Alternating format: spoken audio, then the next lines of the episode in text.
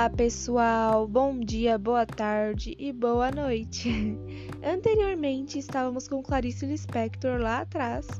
Parece que faz pouco tempo, né? Mas faz um tempão. É, e agora estamos voltando com Mário de Andrade, Amar Verbo Intransitivo, com uma nova capa, uma nova música de fundo e uma nova dinâmica. Nós vamos começar com um podcast e os outros vão ser cinco segmentos diferentes. Presta bem atenção em nós, hein? Paula e Amanda apresentando um belo resuminho nesse primeiro episódio.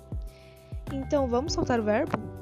Vamos começar aqui com curiosidades e alguns fatos. Vamos lá. Amar, verbo intransitivo de Mário de Andrade, um suposto romance publicado lá em 1927. O livro em si tem centrais ideias de sexualidade, características críticas, sociais e também filosóficas. É bom lembrar disso. No livro não há capítulos em si, apenas espaços em branco para as passagens. Isso é uma das mais curiosidades que tem e fim para dar essa conclusão histórica. E o seu título apresenta contradição, afinal, o verbo amar é transitivo direto e não intransitivo. É louco, hein? Agora vamos lá para o resumo do resumo.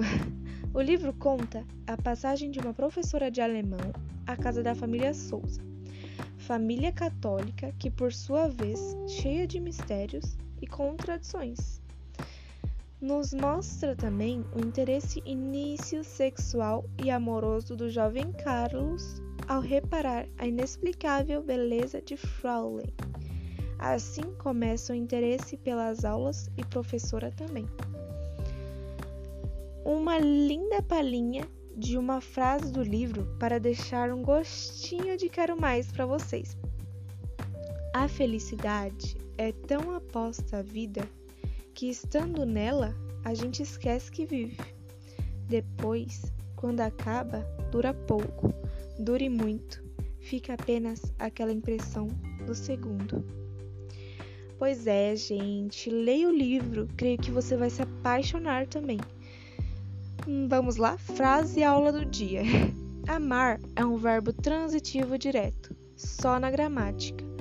O transitivos diretos são ligados a um complemento, desculpa. Na vida, o amor é intransitivo. Então, com esse belo resumo e as palhinhas que demos para vocês, é isso, pessoal. Até a próxima com Amanda terceiro D e Paula terceiro A. Em História Sem Fim, Mário de Andrade. Fique conosco nos próximos podcasts.